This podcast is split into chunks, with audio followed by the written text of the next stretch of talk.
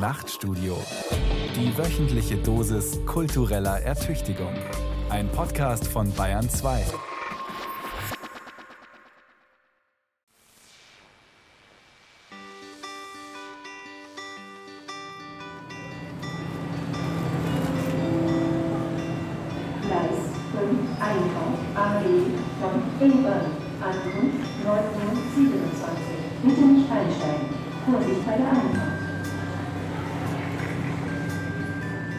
Sie aussteigen, hören Sie Willkommen in der Weltkulturerbestadt Bamberg. Und Sie müssen es ein paar Minuten einfach glauben. Weil die Bahnhofsgegend ja in den meisten Städten nicht gleich hält, was die Ansagen einem versprechen. Bamberg ist schon sehr süß und weich. Ein Aufenthaltsort. Hm, ein Aufbewahrungsort. Ja, ist in der Tat ja der Ort, ähm, der mich auch arbeiten lässt.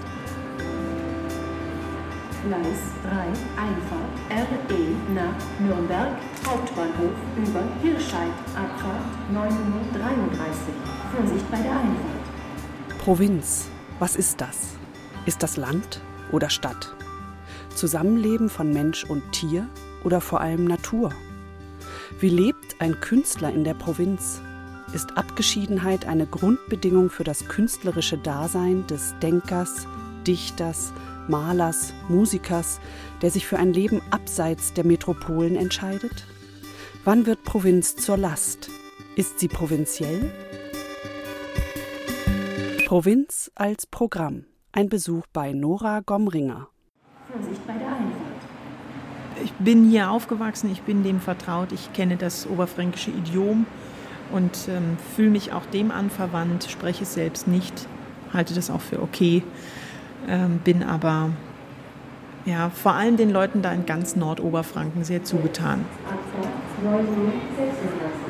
Sehr geehrte Damen und Herren der Oberfrankenstiftung, ich freue mich sehr über die Auszeichnung und Ehrung meiner Arbeit für die und in der Region. Wer als freier Künstler arbeitet, kann nicht darauf vertrauen, wahrgenommen zu werden und die erhoffte Anerkennung zu erfahren. Man arbeitet vor sich hin, diese Arbeit ist erfüllend, manchmal auch erstickend und ist eine Last, ist eine Lust. Ich bedanke mich für das hohe Maß an Aufmerksamkeit, Ernsthaftigkeit und Offenheit, das Sie meiner Arbeit entgegenbringen. Die Literatur ist eine schöne Beschäftigung, macht einen bisweilen aber auch etwas seltsam. Nora Gomringer ist 1980 geboren, eine Umtriebige. Als sie 2010 den Kulturpreis der Oberfrankenstiftung erhält, ist das beileibe nicht die erste Auszeichnung in ihrem Leben. Ich konnte nicht zu der Preisverleihung und habe gedacht, was, was würde die vielleicht freuen, was könnte man adäquat äh, übersenden. Und dann habe ich eben mit einem sehr findigen, sehr klugen, schnell arbeitenden Filme-Freak eine kleine Produktion gemacht. Und das basiert eben auf meiner, meiner sitzenden Haltung. Ich schreibe meinen Brief an die Oberfrankenstiftung und bedanke mich in diesem Brief für diese Auszeichnung. Und ähm, da weiß ich, dass ich eben auch Oberfranken als den Ort nenne, der mich arbeiten lässt, der mich auch so sein lässt, wie ich bin. In der Tat, also ich finde wenig Widerstände. Provinz und Kunst. Prägt die Provinz das Werk? Oder fließt sie nur mal ein in dieses? Ein regionaler Wanderweg verbindet im Fichtelgebirge 200 Kilometer lang Aphorismen und Lebensstationen Jean Pauls, des laut Touristinfo wichtigen deutschen Literaten und größten aller bayerischen Dichter.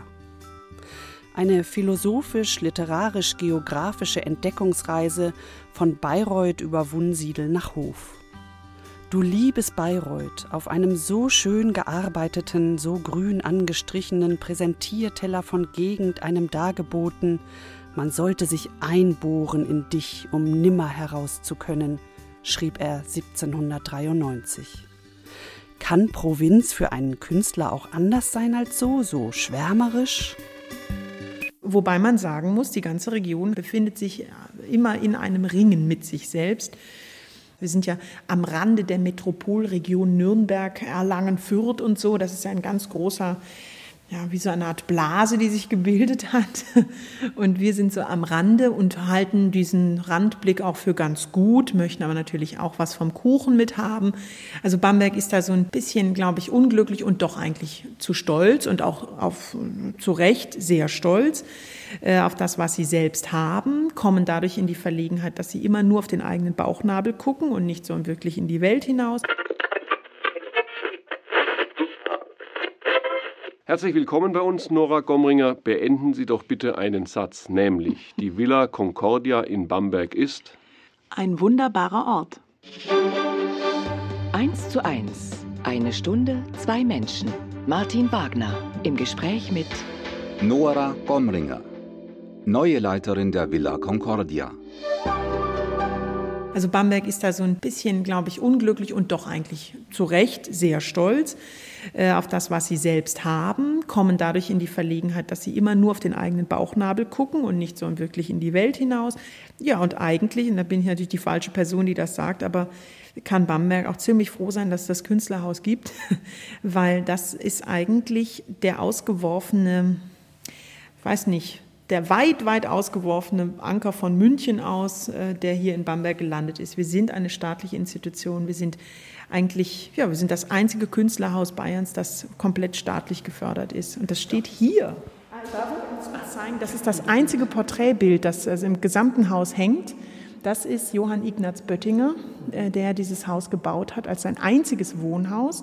Also, das er selbst gebaut hat. Das andere Haus hat er vorher quasi erworben, das Böttinger Haus. Das hier hat er sich so gebaut, wie er eins haben wollte, für seine 13 Kinder und seine Frau.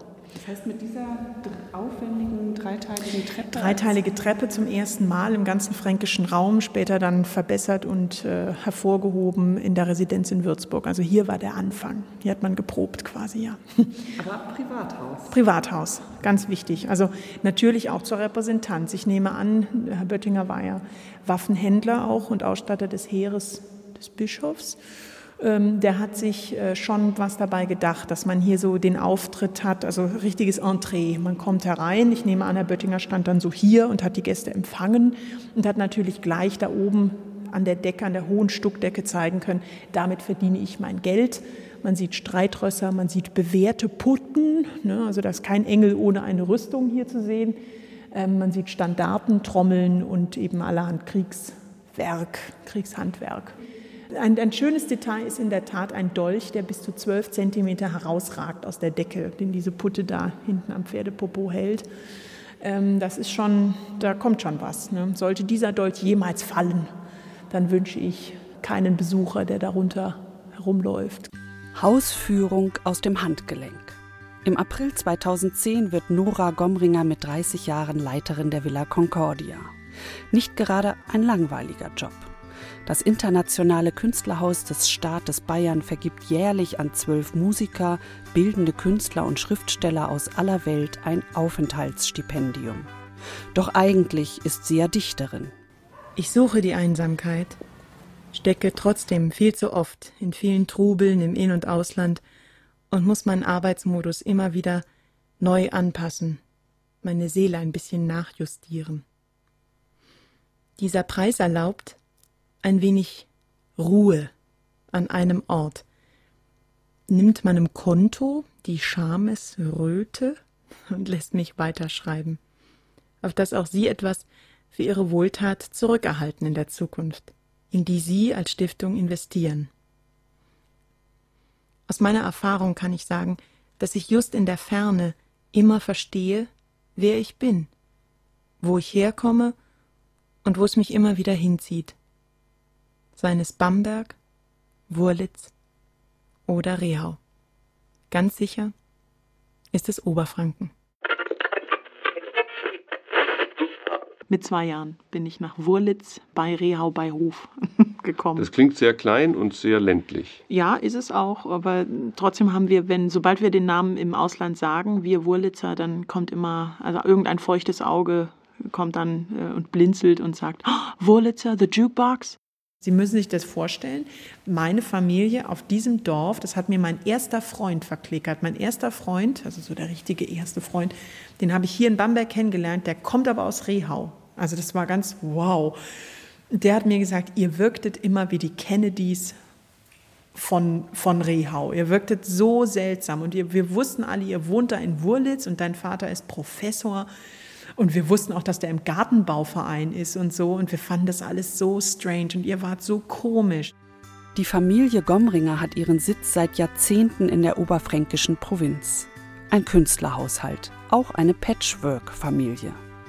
Noras Mutter, Dr. Nordruth Gomringer, genannt Dr. No, kommt 1982 in die oberfränkische Provinz. Das war furchtbar. Man konnte nicht nach Norden, da war diese schreckliche DDR. Man konnte nicht nach Osten, da war Tschechien. Das heißt, man konnte, aber dieser Aufwand, Visum und was weiß ich, was man haben muss, man musste auch noch nett aussehen, sonst hielten die einen stundenlang an der Grenze fest.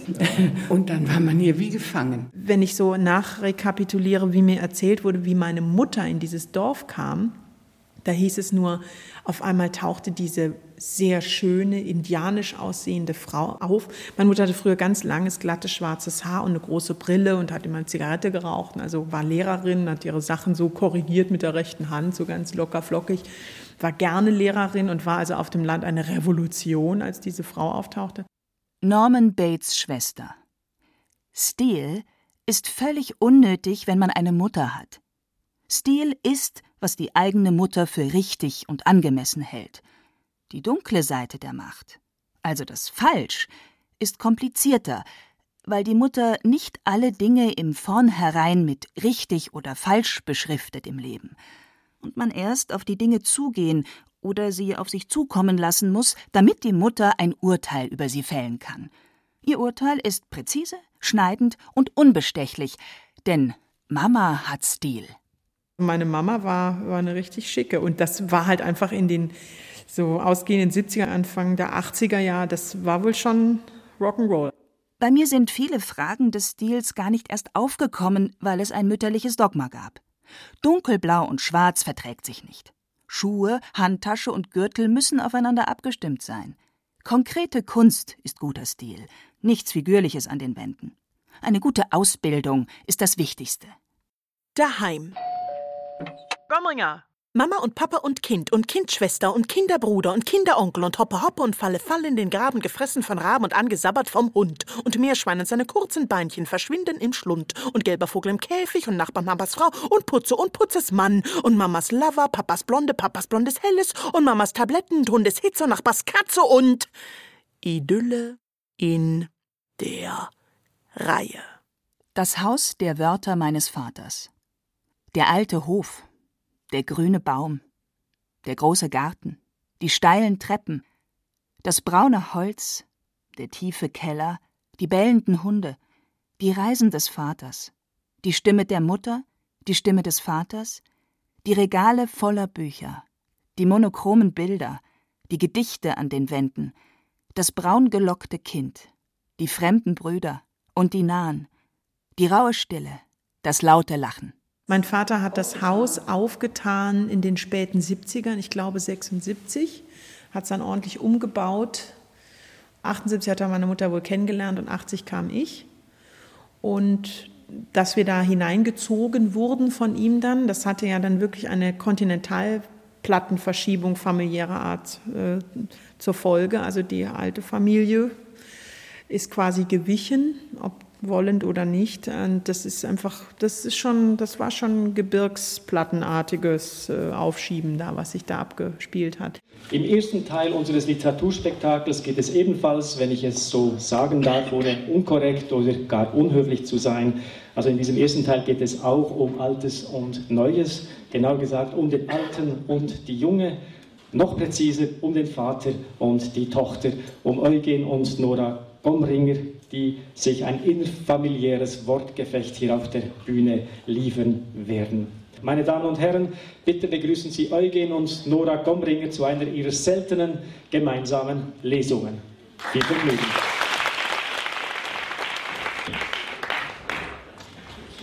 Vielen Dank für die freundliche Einführung. Sehr freundlich. Und es soll ja ein Duell geben. Ich sage en garde. Wer fängt denn an?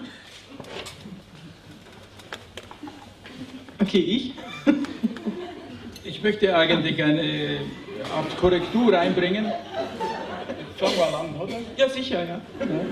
Ich bin ja auch zuerst geboren. Ja, absolut, ja. Das ist unbestreitbar. Eine kleine Korrektur wegen dem Lebenslauf. Ich habe so viele Lebensläufe schon geschrieben und manchmal schreibt man sie auch ein bisschen um. Und der, der letzte, den ich, und der gültige, den habe ich in meinen Büchern, aus dem ich dann lesen werde. Und der heißt jetzt in vier Zeilen. Geboren in Bolivien, Jugendjahre in Zürich, Erfindung der konkreten Poesie in Bern und heimisch geworden in Deutschland. Mein Vater. Ich kann mich erinnern, als Kind oft ihm zugehört zu haben, einfach auch weil das Familienregel ist. Mein Vater spricht und wir hören zu. so, so, hart soll das gar nicht klingen, aber ich weiß, dass ich oft bei Vorträgen saß und meinem Vater nur aufgrund des Timbres und aufgrund seiner Stimmen ja, Struktur quasi zuhören konnte, weil das, was er gesagt hat, habe ich einfach de facto nicht verstanden. Das waren Ausstellungseröffnungen konkreter Künstler, die er ja immer noch also mit, mit Werf vertritt und für die er eine große Galionsfigur ist. Man sollte sowohl die Kunst in der Provinz, immer aber die Provinz und ihre Diffamierung hierzulande ins Zentrum stellen. Er nannte mir eine Fülle von Berührungspunkten und Reibungsflächen, Punkte des Protestes, meist gegen Politiker, Großstädter, Kommunikatoren allen Arten gerichtet. Verlegenheit, erfuhr ich, wendet sich leicht in Aggressivität. Der eine lobt die Provinz, um sich irgendetwas zu bestätigen, von dem man vielleicht außerhalb dieses ominösen Bereichs überhaupt keine Notiz nimmt. Der andere schimpft auf die Provinz, weil ihre Produktionen nur gerade hier auf dem flachen Land oder in einem der stillen Winkel, die halt mal den Heimatgefühlen vorbehalten sind, ein Echo finden, weil die Verbindungen allgemein miserabel sind, weil die überragenden Persönlichkeiten fehlen und so weiter. Passend zum Thema. Der Dichter, Kunsthistoriker und Professor für Theorie der Ästhetik Eugen Gomringer war 1967 bis 85 Leiter des Kulturbeirats der Firma Rosenthal in Selb mit Sitz an der bayerischen Grenze zur DDR und zur Tschechoslowakei. Für viele ein Niemandsland. Ausführlich hat er sich mit dem Kunstschicksal in der Provinz befasst. Sein im Juli 1989 kurz vor dem Mauerfall gehaltener Vortrag darüber ist im Bayerischen Rundfunk archiviert. Ja, jeder hat ja so eine emotionale Landkarte und auf der gibt es ja so topografische Höhepunkte und äh, Tiefpunkte genannt Täler. Nein, und da ist einfach so, dass ich äh, ganz klar in Wurlitz dieses afrikanische Dorf vorgefunden habe, das es im Sprichwort gibt, nämlich das, das einen aufziehen sollte. Nicht? Und da haben mich ganz viele Leute aufwachsen sehen, durch viele Täler da auch hindurchgeholfen. Ein gesundes Mitlaufen durch den Jahresrhythmus. Das ist einfach ein gutes Dorf. Taschendorf. Wo man ein Leben lang wohnt, schon vor der Geburt ein Leben lang. Da gibt man allem einen Namen. Der Stein heißt Grauer, der Baum Versteck, der Bach Säusle, und jeder Hund Rex. Und wenn man fortzieht von allem, was Namen trägt, hat man sein Dorf in den Taschen. Und ich war natürlich das, das Schmiermittel für diese Gesellschaft. Also durch die, so ein kleines Kind, das da mal auftaucht und in einem anderen Hof steht und sagt, hallo, wo sind die kleinen Hunde und so. Da war das dann halt, ja, das ist unsere Tochter, das ist die Nora und so. Und ich war dann halt überall gut eingeführt und dadurch hat man auch den seltsamen Professor Gomringer irgendwie ertragen und, ah ja, war auch irgendwann stolz. Noch viel versteckter in der Provinz, in der französischen Province, lebte einer der am meisten Fröhlichkeit verbreitenden Künstler unserer Zeit, der Amerikaner Alexander Calder, Vater der Stabilis und Mobilis. Auf Emile Solas heißen Naturpfaden viele reißende Dörfer in Talmulden passierend, fand man sich endlich allein auf einer Anhöhe von einem in Natursteinen errichteten Gehöft. In der Hitze war nichts zu vernehmen, als dass da jemand Ping-Pong spielte und abwechselnd auch mal eine leere Büchse über einen Steinboden zu rollen schien. kein Laut, nur der Duft der Province und der betrunkene, mit ein paar Dingen spielende Künstler, spielend mit sich allein. Die Pflanze Gomringer ist ein Pilz mit einem weit ausgebildeten unterirdischen Flechtwerk. Dieses Myzel ist hartnäckig interessiert an Menschen und dem Schreiben, verschiedenen Sprachen und den privaten, oft banalen Geschichten in Zwischenzeilen und Seufzern. Dazu ist es rigoros beim Einnisten in Wände und immer auf der Suche nach Idealbedingungen. Das Gomringer Myzel hat sich um die konkrete Poesie, die konstruktive Kunst, amerikanisch-minimalistische Lyrik der 80er Jahre und die Rap-Texte der 90er geschlungen. Erfolgreiche Kunst der Provinz? Frankens dienstältester und größter Poetry Slam. Eigenwerbung, wo sich Wortkunst und Braukunst die Hand reichen. Bamberg ist Slamberg. Dank Nora Gomringer. Die Queen ist retired, ja. Die Queen hat sich quasi ihre designated Followers äh, eingestellt. Während sie weiterhin gerne den Slam in Bamberg organisiert, nimmt sie nicht mehr an Slams teil. Manche ihrer Texte sind Slam-tauglich, in diesem Zusammenhang oft geprüft und im Textschatz der Bewegung als Klassiker anerkannt. Du baust einen Tisch. Tisch, unter den du dann Füße streckst. Tisch, für den du Bretter über die Kreuzung trägst. Du baust für sie und dich einen Tisch. Ja, ich wirkte so gesetzt, ne, im Gegensatz zu den ganzen Abgerissenen, die das eben auch machen. vier Füße strecken können. Einen Tisch, an dem du sitzt mit ihr.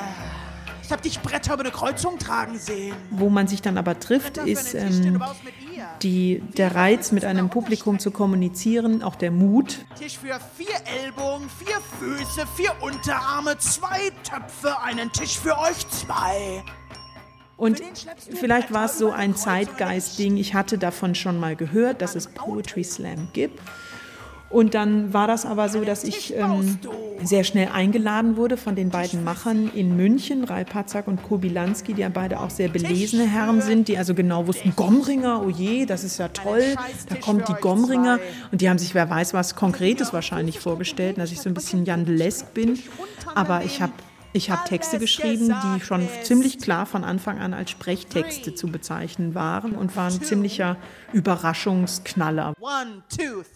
Der Slam findet auch da unten statt. Mhm. Den haben wir bisher immer so ausgerichtet, dass er quasi in der Mitte ist, ne, so an die Mauer hin, weil die Mauer wie so ein riesiger Resonanz. Äh, Wand, Resonanzwand wirkt und natürlich auch leider unsere Nachbarn ordentlich mitbeschallt. Deshalb sagen wir denen auch mal Bescheid, wenn was läuft. Die holen dann ihre Sofas raus und setzen sich da entlang. Und dann auch sehr nett, weil sie dann auch zur gleichen Zeit Applaus spenden und so. Die kriegen das alles genau mit, was hier läuft. Ist sehr süß.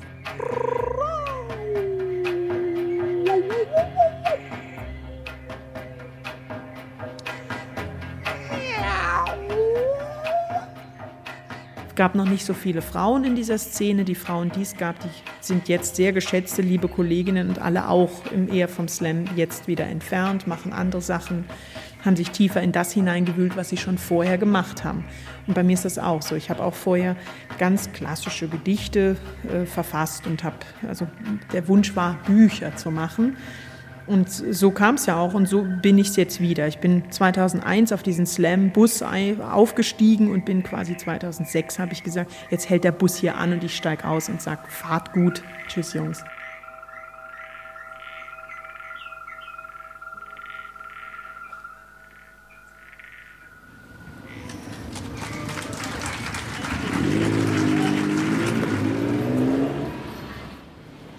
Luitpoldstraße entlang, einst eine stolze Patrizierstraße, in den letzten Jahren leider etwas schmucklos geworden. Viele Dönerbuden, ein winziger guter Italiener, mehrere Chinesen, darunter eine echte Perle und ein schönes und mehrfach prämiertes Programmkino in der Kurve, das den Namen Odeon trägt. Gehen Sie weiter, unbeirrt, und betreten Sie die neue Luitpoldbrücke die sie nach links und rechts auf fünf weitere, noch zu erneuernde, aber das ist eine andere Geschichte, blicken lässt. Über den Main-Donau-Kanal und mit Glück auf einen Frachtkahn, der just unter ihren Füßen das Wasser pflügt. Hier öffnet sich der Blick und Sie können anhand der angelegten Rad- und Spazierwege an den Ufern eine topografische Liebesgeschichte verfolgen, die vom Kaiserpaar und den Domstiftern Heinrich II. und seiner Gemahlin Kunigunde. Statt ferner liegt der Kunigundendamm, statt näher, domnah, das hochherrschaftliche männliche Pendant. Entlang der Willi-Lessing-Straße bemerken Sie sie vielleicht zum ersten Mal, obwohl Sie auf Ihrem Gang bis hierhin bereits mehrfach über sie hätten stolpern können. Kleine goldene Steine, in den Boden eingelassen und beschriftet, gemahnen an die verfolgten, getöteten jüdischen Bewohner der Häuser in den Straßen. Diese Stolpersteine werden anlässlich des Gedenktags der Auschwitz-Befreiung am 27. Januar mit Kerzen und Blumen geschmückt. Und es war ein Tag, und der Tag neigte sich. Und es war Stehen, und es war Warten, und es war eine Masse, und es sah aus wie ein Meer. Und es waren Männer, und es waren Frauen, und es waren Kinder, und es roch nach Leder. Und es waren Koffer, und es war Dampfen, und es waren Münder, und es war das Wort. Und es war Stumpfes, und es war Taubes, und es waren Große, und es waren Mäntel, und es waren Hunde, und es war Wimmern, und es war Weinen, und es war ein Zug und es waren Waggons und es war eine Rampe und es war Eile und es hieß hinein und es war Drängen und es war wieder Eile und es war Härte und es war der Ton und es waren Hände und es waren Blicke und es waren Minuten und es war Enge und es war kein Raum und es war bald Nacht und es war ein Scherz, denn sie waren wie Rinder und es war ein Riegel und es war ein Ruck.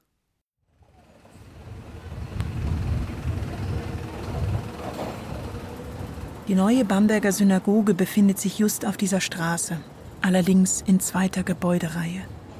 Je nach Sonneneinstrahlung leuchtet der Davidstern einem den Weg. Gehen Sie weiter und sehen Sie sich um. Biegen Sie bei nächster Gelegenheit in die Altstadt nach rechts ab. Dort folgen Sie den Pflastersteinen, passieren die prachtvolle Barockkirche St. Martin, die lebhaften Marktstände, erhaschen einen Blick auf die kleine Parallelstraße, die Austraße, die dem besten Milchkaffee der Stadt ein Heim bietet. Wichtig ist, man kennt uns an dieser Skulptur von Max Bill als unser Symbol, nicht? als platonischer Körper. Ein Ausflug tief in die Provinz, nach Wurlitz und Rehau, ein paar Kilometer südöstlich von Hof. Zu den Gomringers und zur namhaften Kunst, die mit den Gomringers dorthin geraten ist. Gleich neben der Kirche in Rehau steht das alte Schulhaus, darin im Erdgeschoss ein Kindergarten, darum herum ein Skulpturengarten. Das hängt eben direkt mit, Entschuldigung, mit meinem Namen zusammen. Eugen Gomringer gelingt es in den 70er Jahren, zahlreiche Künstler für Rosenthal zu gewinnen. Die limitierten Künstlereditionen des Porzellanherstellers von Victor Vasarely, Salvador Dali, Andy Warhol, Günter Uecker, Lucio Fontana, Friedensreich Hundertwasser, Otto Pine, Henry Moore, um nur einige zu nennen, werden weltberühmt. Das Institut für konstruktive Kunst und konkrete Poesie, das mein Vater gegründet hat 2000 äh, mit der großzügigen Unterstützung der Stadt Rehau, äh, ist in der Tat in Rehau untergebracht, im alten Schulgebäude. Da findet man im zweiten Stock das Archiv Eugen Gomringer, sprich auch seinen Arbeitsplatz, Mutters Büro, ähm, die also alles steuert und lenkt und äh, die Dame ist, bei der man quasi, wenn man eine E-Mail an meinen Vater absenden möchte, immer rauskommt. Meine Mutter ist die im wahrsten Sinne die Vermittlerin, die Köchin, die Chauffeurin, alles und die große Lektorin unserer schriftstellerischen Kleinbetriebe. Die Familie ist ein perfektes Pressesprecherteam. Einer für alle, alle für einen.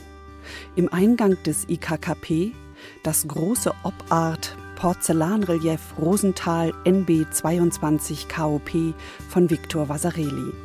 Ars Porcellana. Im Obergeschoss in der Galerie hängt Vierteldrehung im spiralförmigen Ablauf, eines der konkreten Urbilder, 1954 gemalt von Marcel Wies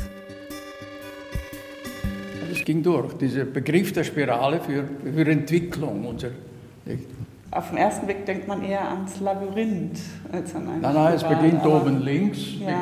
Wir denken ja immer oben links be- beginnen beim Alles? Lesen. Das Bild Mhm. ist immer noch in Europa oder in, nicht.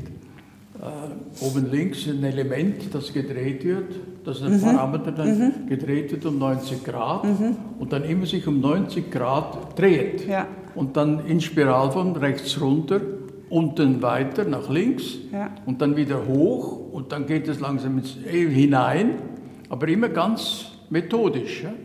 Und am Schluss ist es in der Mitte wieder gleichgestellt wie oben links. Und dann ist das Bild fertig. Das heißt, das wurde sogar von uns weggenommen bis in die Wirtschaft hinein, ins Management. Äh, wähle ein Element, wähle eine Methode und führe sie durch und dann ist die Sache gemacht. Fertig. Ja, also ich kann jetzt nicht Reau als den, den letzten Ort auf dem Mars äh, deklarieren, im Gegenteil. Also das, das war ungefähr zwei, drei Jahre, hat das eine mächtige Wirkung gehabt. Äh, Bilder herstellen nach einer Methode. Und das ist eines dieser Urbilder. Reau an sich erhält sich durch die Rehau Plastik. Dann gibt es äh, andere Unternehmen mittelständischer Art, die Rehau mittragen. Das ist äh, gut zu beobachten. Da siedelt man sich an. Da ist offensichtlich der Grundstückpreis niedrig und man baut seine Hallen. Das gibt's alles. Gute äh, Fensterfirmen und so. Also Lamilux ist da und dann die Südleder. Also es gibt für jeden was zu tun. Und von der Kultur her ist es so, dass es äh, mehrere kleine Museen gibt. Und natürlich gibt es auch jemanden, Kulturreferenten von der Stadt. Und äh, es gibt viel für Kinder. Im Jahr 99 war es eben so weit, dass ich das Gefühl hatte, ich muss etwas ganz anderes machen. Oder ich kann das Material, das ich habe, verwerten. Und dann habe ich den damaligen Bürgermeister eingeladen, der Herr Pöpel von Reau, und habe ihm gesagt, ich schenke Ihnen alles, was ich habe, Skulpturen, die jetzt zum Teil hier im Garten stehen. Skulpturen und ich habe nochmal die zweite Sammlung, Gomringer könnte, könnte man verschenken. Und äh, wenn Sie mir aus der Scheune eine große repräsentative Ausstellung machen. Und da hat er gesagt, nein, nein, ich weiß was viel Besseres. Sie müssen in die Stadt kommen. Und dann habe ich meine Sammlung der Stadt Reau geschenkt, sodass wir alles von Wulitz hierher verlegt haben. Und man muss dann auch sagen, die Stadt Reau kümmert sich sehr um diese Skulpturen. Also da wird gepützelt, gestrichen, da wird Winterfest gemacht oder dann wieder für den Sommer, weil die Skulptur von Max Biel draußen ist ja eine Holzskulptur und hier ist ja im Winter sehr kalt und wenn da Wasser in diese Ritzen kommt, dann springt das oder so und dann mach, versorgen sie wunderbar die Stadt. Und das hat wieder den Vorteil, dass wir überhaupt keine vandalistischen Aktionen hier haben. Weil die Leute merken, das ist irgendwie was Besonderes da. Wir haben wirklich ein internationales Renommee natürlich. Zu uns kommen die Leute aus Amerika und jetzt kommen aus Warschau Studenten und so Doktorandinnen und so weiter. Äh, Wir, wir sind gut vernetzt. Also wir gehören einen zu Zürich oder wir gehören auch zum Teil zu Berlin. Eine Kunst und Reutlingen hat, ist, ist der nächste große Partner für konkrete Kunst und so weiter. Also das internationale Vernetzung, das klappt gut, aber die Bevölkerung, ja, man kennt uns natürlich auf der Straße und so weiter. Und äh, die Eröffnungen, die wir haben, fast jeden Monat machen wir eine Eröffnung von einer Ausstellung. Und das sind, da kommen 50, 60 Bestand, das ist unser Bestand an Leuten. Mehr hatten wir eigentlich auch nie. Ich denke auch, dass das eine Kunst ist, die sehr gut passt in die Zeit. Jetzt mal wieder. Kunst und Provinz kommt überall vor, finden unerwartet da und dort statt, brauchen sich aber nicht kongruent zu verhalten. Provinz der Kunst, das kann jahrelang Bonn oder Hamburg sein. Kunst kann sich einen Höhepunkt bilden in einer einzigen Person in der Provinz. Kunst ist mobil, Provinz ist mobil. Beide sind unberechenbare Größen. Provinzielle Geschichte am Rande. Bundespräsident Horst Köhler bestellt 2007 eine Stahlskulptur des Künstlers Reinhard Roy für den Garten des Schloss Bellevue. Nun säumt sie in Rehau Gomringers Skulpturenweg. Das sind die Stücke von Reinhard Roy. Ja? Vom Bundespräsidenten? Der Wolf nicht wollte. Die wollte nicht. Nein. Und dann sind die hier gelandet. Köhler hat die angeschafft. Der Köhler, der war befreundet mit dem Künstler Reinhard Roy. Ja. Und der hat die angeschafft. Und da stand, da stand sie auch eine Zeit lang. Und dann kam der Wolf und hat gesagt, da könnten sich meine Kinder verletzen. Ich habe mir das richtig zweimal bestätigen lassen, dass das die Begründung war, meine Kinder können sich daran verletzen, weil jedermann lacht. Dann hat er sie entfernt und der Künstler hat, hat mich gefragt, kann ich die aufstellen? Wollt ihr die? Habe ich gesagt, natürlich wollen wir die. Sie gehören ihm immer noch, aber wir bleiben jetzt halt mal da stehen. Nicht? Aber, wie mein Vater immer sagt, zehn Jahre braucht alles, damit sich die Menschheit daran gewöhnt. Und jetzt sind die Menschen in Rehau mehr oder weniger daran gewöhnt, dass es dieses Haus gibt und dass da eben die Gomringer Linie gefahren wird. Da gibt es also konstruktiv konkrete Kunst und nicht irgendwelchen Firlefanz. Ne? Das muss man sich leisten können, auch als Stadt. Das hat die Stadt Rehau sehr schön erkannt dass sie da ein Pfund haben mit dem Gomringer. Dass das schon erstaunlich ist, dass sich dieser Mann, der ein, ein Weltautor ist, dass der sich also da halt niedergelassen hat aus verschiedenen Gründen und jetzt etwas anbietet. Völlig unentgeltlich. Porzellan geht weniger gut als Plastik. Porzellan hat etwas Altmodisches. Dieselbe Region hat davon gelebt, dass edles Porzellan aus ihr strömte, dass die Welt dahin guckte auf Villeroy und Boch, auf Rosenthal. Der ganze Luxusbereich Rosenthal, der ist im Prinzip schon platt gegangen, knapp noch vor der Wende. Also das ist richtig, das ist ein, ein jetzt bares Feld und das ist traurig ein barren field, wie die Engländer sagen. Das ist wirklich, wirklich traurig. In der Porzellanindustrie, da geht es immer, ging es eigentlich immer gut, nur, nur mit der Firma Rosenthal. Aber so haben sie ganz neue äh, Kooperationen gefunden, nicht? Der Name Rosenthal bleibt, aber es ist eine italienische Firma geworden. Aber die italienischen Firmen sind so nette Herren, äh, die haben eigentlich zurückgezogen, weil dann lassen den Namen Rosenthal bestehen, nicht? Aber für die, für die Bevölkerung in Selb ist das schon ein unheimlicher Einbruch, weil die haben ja unheimlich viele Menschen entlassen. Und die haben natürlich hier Probleme, weil das ja so auf die Porzellanindustrie zugeschnitten war, dass das schwierig ist, dann wieder Arbeit zu finden. Ne? Porzellan geht weniger gut als Plastik. Porzellan hat etwas Altmodisches. Auch Hertel, Jakob und Co., die alte Porzellanfabrik, sind in einer Superfirma aufgegangen. Die hießen plötzlich Melitta. Und bald darauf hat der Melitta-Boss seine neuen Reauer fallen lassen. Waren die ihm zu unbekannt? Aber was Schönes in Selb ist, die Leute haben alle irgendwie einen ästhetischeren Sinn als andere Menschen. Die sind so lange mit diesem Porzellan groß geworden und in jeder Familie gibt es irgendeinen sicher mindestens einen, der entweder Porzellanmaler oder äh, Former oder ich weiß nicht genau, wie all diese Berufe heißen, aber der irgendwie da involviert war. Das ist schon interessant. Weil das muss man mal überlegen, das ist eine Region, wo man am Kaffeetisch mit auch fremden älteren Leuten dann mal zusammenkam zum Beispiel und dann hat er gesagt, ja, wir sind halt vom Dekor ne? und wir machen halt immer das mit die, mit die, mit die Blümler und so und, und auf einmal hatte man aber wirklich ein nicht dummes Gespräch über den Auftrag von Farbe auf bestimmten Keramikformen und so und dann hat man gemerkt, das sind alles Porzellaner. Die ganze Gegend war Porzellan. Und wenn dieser Haupt im wahrsten Sinne Nährstoff einer Region flöten geht, die wissen ja nicht mehr, wer sie sind. Und das, das war wirklich das Problem. Hallo. Ich hätte gerne Milchkaffee und eine Quittensaftschorle. Groß.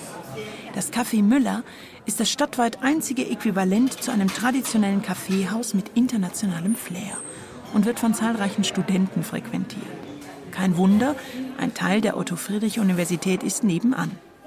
Die Geisteswissenschaften zwingen ja zum Gesprächsaustausch.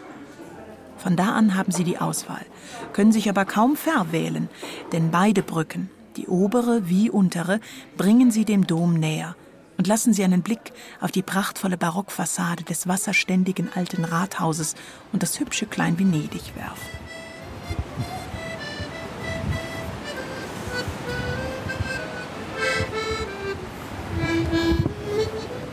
Nora Gomringer oszilliert zwischen verschiedenen Lebensräumen. Bamberg, Rehau, Welt. Amazing grace, how sweet the sound that saved a wretch like me. I once was lost, but now I'm free. Was blind, but now I Also ich habe lang mit den Eltern äh, in Los Angeles gewohnt, als ich ganz klein war. Also da war ich so sechs, sieben, weil der Vater da fürs Max-Kade-Institut an der USC gelehrt hat und das hat mir viel Eindruck gemacht. Hm? Also dieses ähm, Arbeiten in einem anderen Kulturkontext und dass ich das so aufgenommen habe und wusste, okay, der macht hier etwas. Wir sind jetzt hier nicht auf Urlaub oder so, sondern mein Vater geht hier zur Arbeit. Mhm und die sprechen alle anders und so und das Englische ist sehr fest und nah in meinem Gedankenwirrwarr. I see. New York Tar. Schon fast eingetreten, der Fuß, der Asphalt, der Kot, die verwaschene Spur aus dem Riesenpalmentopf an der Ecke. Zwischen der 15. und 5. einen Block vom Büro. Von oben tropft Wasser, da hat einer ein kühles Zimmer mit Wänden, die den Lärm transparent transportieren. So geht das nämlich. So schleicht die Stadt in deine Wohnung unter dem Schuh an der Hand, die im Bus gewandert ist, auf dem Hosenboden der Jeans, die in der Subway gesessen hat. Da, wo der Mann Platz gemacht hat für dich, vielleicht weil er sich davon was versprochen hat, wer weiß. New York kam, kam früh auf, dadurch, dass einer meiner Brüder, mein zweitjüngster, also in New York eigentlich hängen geblieben ist. Der hatte in Yale studiert und dann hat er sich verliebt und hat dann äh, Wohnung bezogen in New York und da seine Doktorarbeit geschrieben. Und dann habe ich den ab meinem 13. Lebensjahr jedes Jahr lange Wochen besucht. Und das war dann interessant, weil das New York dadurch zu meiner Bruderstadt gemacht hat. Hier will jeder etwas von einem, von allem, an jedem Tag, an dem Tag auch. Selbst da wollten alle etwas.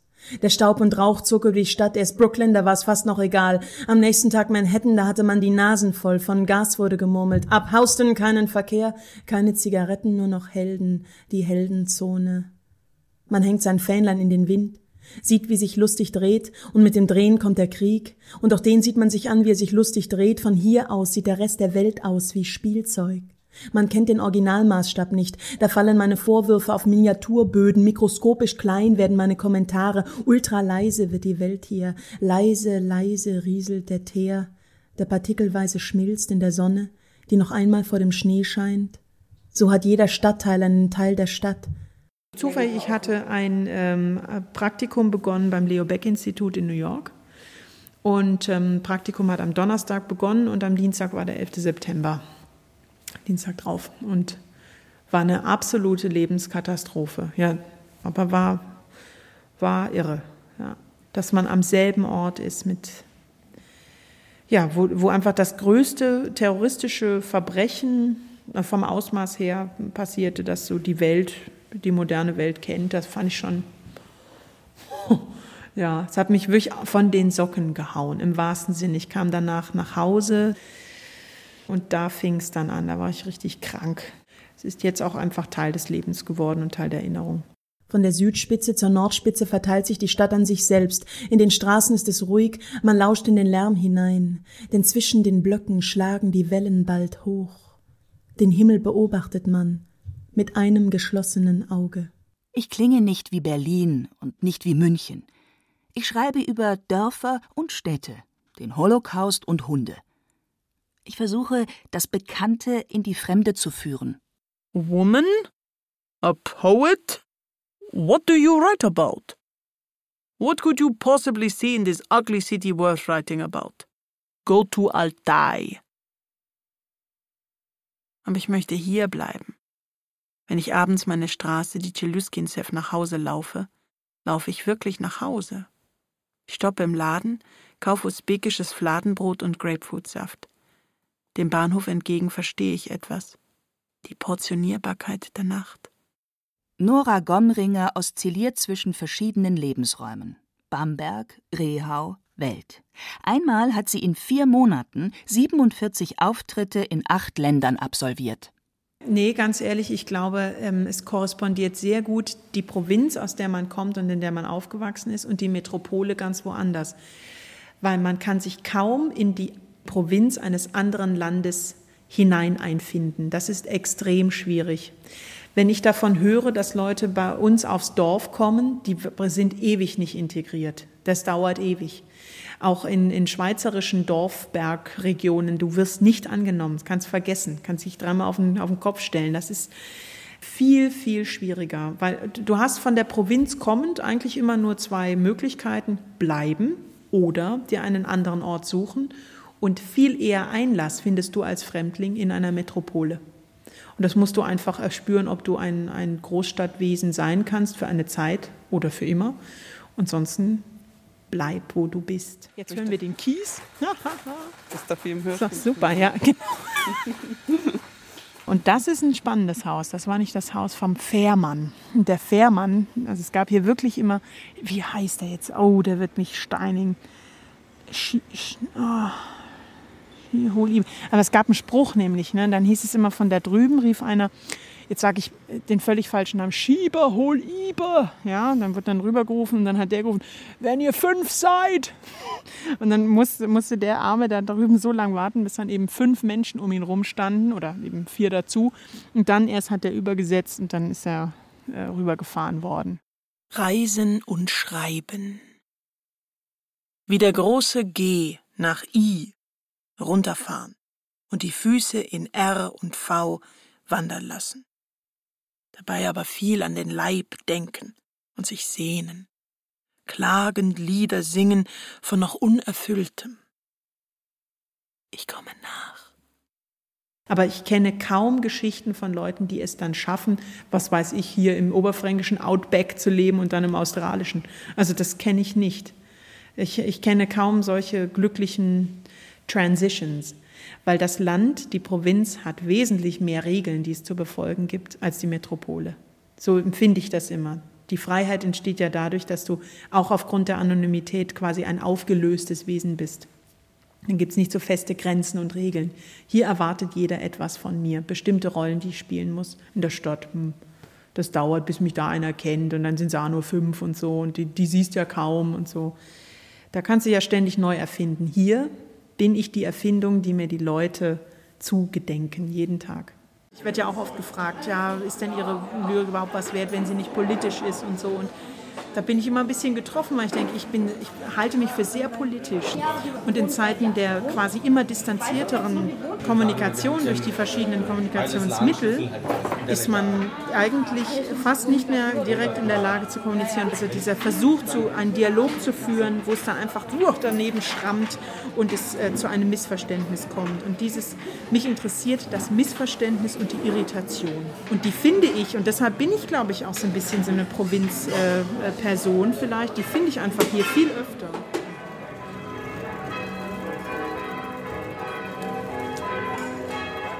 Steigen Sie dann hinan. Egal, ob Sie den Weg über den Sand, das Herzstück der Bamberger Altstadt und Schauplatz der alljährlichen riesigen Sandkerwa Ende August wählen und dann vorbei am Traditionshaus Schlenkerler links die Stufen des Katzenberges hinaufsteigen oder ob sie den breiteren Pflastersteinweg von der oberen Brücke nehmen. Sie können ihn nicht verfehlen. Den Bamberger Dom auf seinem stolzen steinernen Platz, der die Anlagen alte Hofhaltung, neue Residenz und Kapitelhaus verbindet. So, meine Damen und Herren, Sven Sie vom Bayerischen Rundfunk interviewt. Hier ist ein, ein Löwenkopf und da ist ein zweiter Löwenkopf. Und dazwischen muss sich eine ganz bestimmte Strecke abspielen. Das sind alte Handwerkermaße von 1235, weil wir nicht genau wissen, wann das hier festgemacht worden ist. Es ist garantiert aber früher hier hingemacht worden. Während des Dombaus konnte sich jeder Handwerker hier abgreifen, ob mein Maß stimmt von meinem Stein. Es gab noch keinen Meter. Die Meterisierung ist 19. Jahrhundert, ja? Vorher gab es Ellen, vorher gab es alles mögliche, Fuß. Den Fuß haben sie auch noch da. Hier ist der Fuß. Und da könnte der zweite Stöpsel sein, der ist leider runtergefallen. Da gibt es nichts mehr. Hier, ja, an der Stelle. Da gekratzt. Sieht man noch die Umrisse von dem Fuß. Hier stand ich 1996 zum ersten Mal. Und seitdem zieht es mich immer wieder genau an diese Stelle zurück. Der letzte Schritt der Steigung, die letzte kleine Biegung, die bis dahin noch den Blick versperrt und dann diese Majestät, ein Auf- und Ausatmen Ein Steinfuriosum, durchkreuzt von einer schmalen Straße, die einen immer wieder hinaufziehen möchte.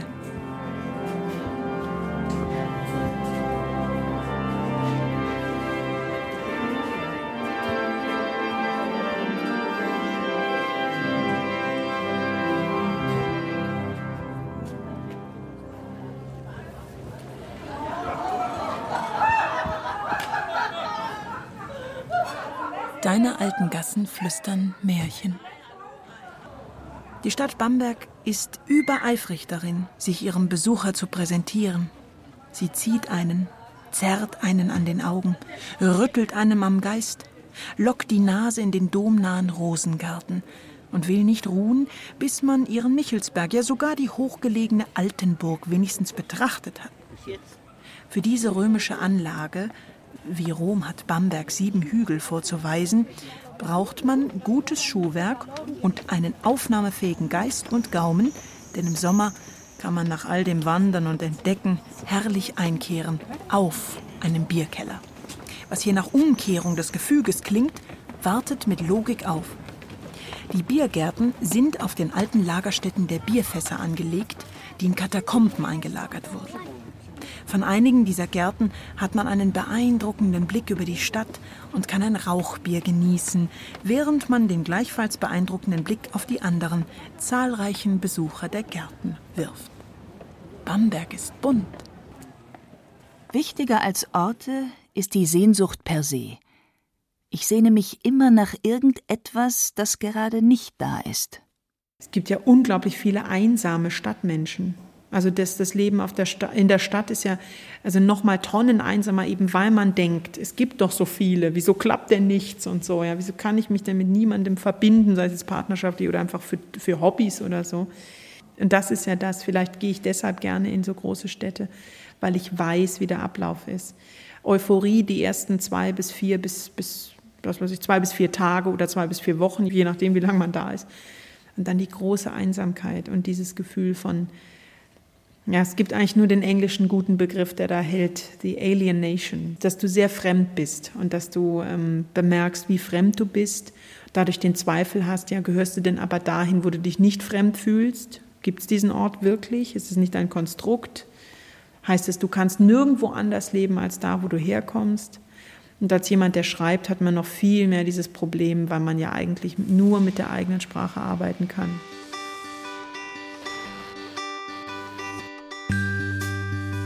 Gerade veröffentlicht hat Nora Gomringer einen Zyklus von Monster Poems, Freak Shows oder auch ganz provinzielle Fritzel-Stories. Es ist anzunehmen, dass sie Bamberg nicht so schnell verlässt. Was nicht heißt, dass sie nicht zu großen Taten auf und aus der Provinz ausbricht.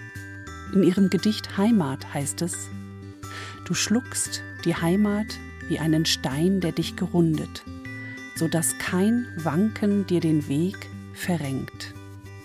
Der Gründerstein senkt sich im Innern, bis sich die Erde erinnert und ihn heimwärts lenkt.